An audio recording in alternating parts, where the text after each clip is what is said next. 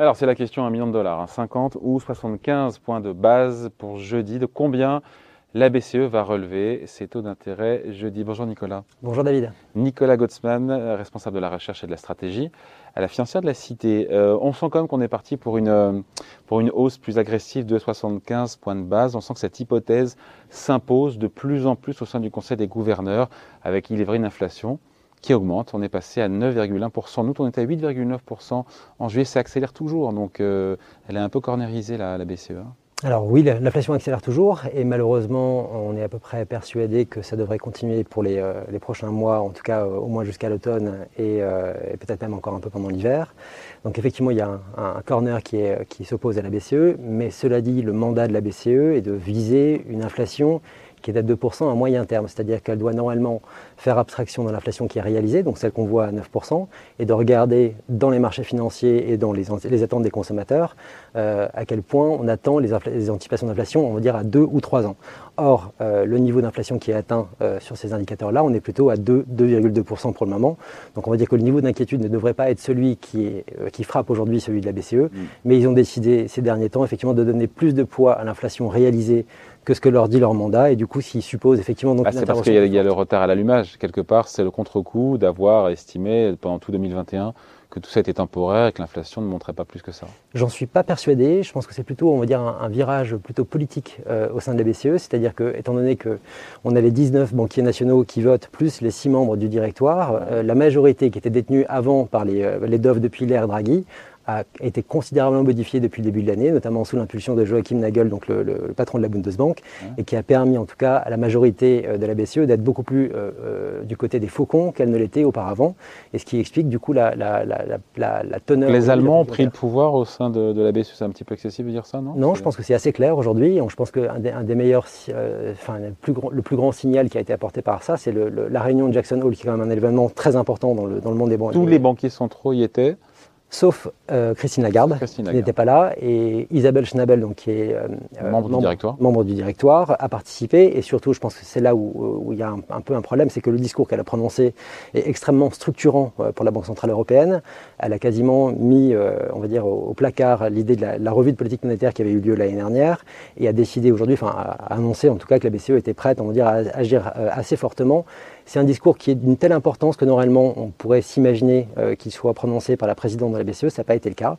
Et on a vu également que les plus, euh, on va dire, euh, présents sur les plateaux télé, dans les interviews et dans les discours sont évidemment notamment Joachim Nagel, donc le président de la Bundesbank, et également le, représentant de la Banque des, Pays-Bas. Et donc on a une tonalité qui est donnée aujourd'hui par la Banque Centrale Européenne qui est beaucoup. Mais ils ont la majorité Ils ont aujourd'hui la majorité depuis le début de l'année, assez clairement, oui.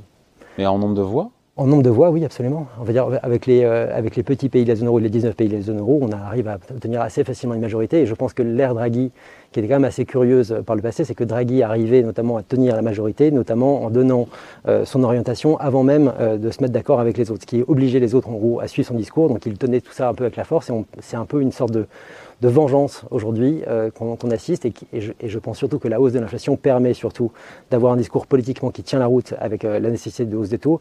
Malheureusement, quand on regarde euh, les sous-jacents de ce qui se passe au niveau de l'économie de la zone euro, on a une situation qui est très différente, notamment avec celle des États-Unis.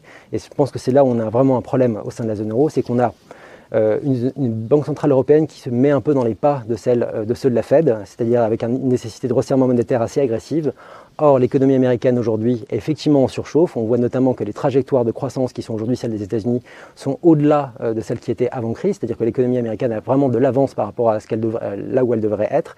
Or, ce n'est pas du tout le cas de la zone euro. Les chiffres sont bons sur le premier et deuxième trimestre de croissance en zone euro, super à ce qu'on imaginait. Alors, je pense que c'est effectivement l'inverse de ce qui se passait euh, aux États-unis, c'est qu'on a des chiffres assez bons, avec, notamment avec les, quand on regarde dans le détail, en fait, c'est surtout les inventaires et la balance commerciale qui a permis, on va dire, le soutien de la, de la croissance européenne. Or, quand on regarde euh, dans le détail, notamment sur ce qui se passe sur la demande, là c'est plutôt assez fragile. Et quand on regarde notamment ce qui se passe depuis deux mois avec les indicateurs PMI dont les derniers ont été publiés ce matin, on voit qu'on a un ralentissement de la croissance au sein de la zone euro. On est en dessous de 50, c'est-à-dire on est en territoire récessif depuis le mois de juillet. Donc juillet et août, ce qui, ce qui nous donne on va dire, une possibilité d'avoir au troisième trimestre de cette année, euh, le début en, en gros d'une contraction de l'économie européenne. Mais... Donc on aura une contraction avec une accélération de l'inflation et une BCE qui augmente A priori, donc jeudi, C'est ça, 75, 75 points de base, c'est quasiment acté, non? Bah, je, je pense que ça sera, ça sera une bonne mesure, on va dire, du niveau de, de- de pouvoir qu'ont atteint, les faucons aujourd'hui. 50 points, c'était ce qu'on imaginait au départ. Depuis la réunion de Jackson Hole, depuis enfin, quelques heures avant Jackson Hole, En juillet, on nous parlait, la BCE nous parlait de 50 points de base. hein. Bah, on parlait de 50 points de base, mais surtout, euh, le- quelques heures avant la réunion de juillet, on parlait de 25 points de base et, et Christine Lagarde s'était engagée à 25 points de base. Elle l'avait annoncé lors de la réunion précédente. Or, c'est 50 points qui sont sortis, ce qui montrait déjà qu'il y avait une prise de pouvoir euh, des faucons. Et là, maintenant, on attendait plutôt 50. Or, il a été annoncé une dizaine de jours qu'en fait, finalement, on réfléchit plutôt à 75 et surtout, ils ne veulent pas s'arrêter là.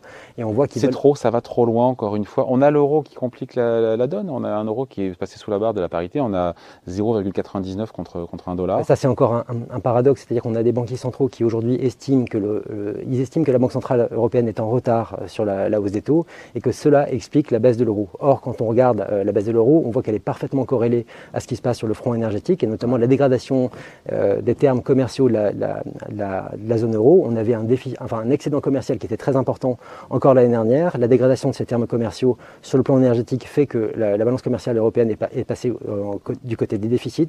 Et vous voyez que la situation et l'évolution de l'euro dépend fortement de, cette, de cet indicateur-là, qui n'a rien à voir avec ce que peut faire la BCE. Oui, mais en même temps, euh, la BCE, elle doit regagner en crédibilité, euh, comme l'a fait pour ne pas avoir vu venir cette, euh, cette inflation qui est aussi forte, même si les indices PMI, vous écoutez, effectivement, suis- sont, sont inquiétants. Est-ce qu'elle a d'autres choix que, d'être, de ne pas être agressive comme la, comme la Fed Bah, je, je crois que oui, elle peut expliquer justement que, cette, euh, que ce qui se passe aujourd'hui sur l'inflation euh, de la zone Avec euro. une inflation qui accélère, alors qu'aux États-Unis, elle se tasse légèrement. Oui, absolument. Ce qui montre d'ailleurs en fait, euh, la, la- la- la force de l'impact de l'énergie sur l'inflation européenne. Et quand on regarde un petit peu dans le détail, effectivement, on voit que l'inflation, enfin, l'énergie compte à peu près pour la moitié de l'inflation en Europe, mais on voit surtout que l'ensemble des autres prix en fait, sont en train de s'adapter justement à cette hausse des prix de l'énergie.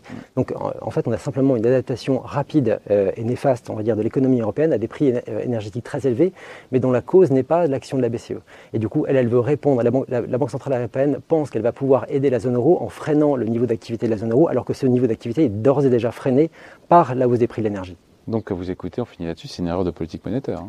Eh ben, ça serait euh, la troisième de la BCE et de, de la même source, avec une ampleur encore différente. Mais on a eu la même problématique en 2008, c'est-à-dire une réaction au prix de l'énergie qui a enfoncé la zone euro dans une crise plus sévère qu'elle ne l'aurait pu l'être euh, à cause de son action. En 2011, même chose. Et là, elle s'apprête à faire exactement la même, la même répétition des, des erreurs. Avec des marchés qui ont quand même relativement euh, anticipé ce resserrement de 75 points de base. Il n'y a pas de. Ah bah, je pense parce que les marchés ont compris que on va dire, la majorité euh, du Conseil des gouverneurs a passé du côté euh, on va dire un peu obscur, c'est-à-dire un peu euh, sur le côté extrêmement restrictif euh, de, de monétaire. Et que Il y aura d'autres réunions en plus après. On parle de celle de septembre, on se focalise là parce que c'est jeudi. Oui, c'est ça. après, la question, c'est les autres. C'est jusqu'où aller le fameux taux neutre qui ni ne soutient ni ne pénalise l'activité. Qui est compris entre 1 et 2% qui devrait être atteint d'ici la fin de l'année. On pourrait monter encore au-delà euh, à partir de la fin de C'est pas dramatique non plus, 2023. 1 ou 2% de taux directeur pour la BCE. hein. Bah, si vous avez une croissance qui est à zéro ou négative, ça devient vraiment dramatique.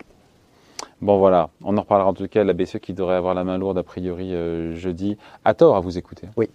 Merci Nicolas Gottsman, donc euh, responsable de la recherche et de la stratégie à la financière de la Cité. Bye.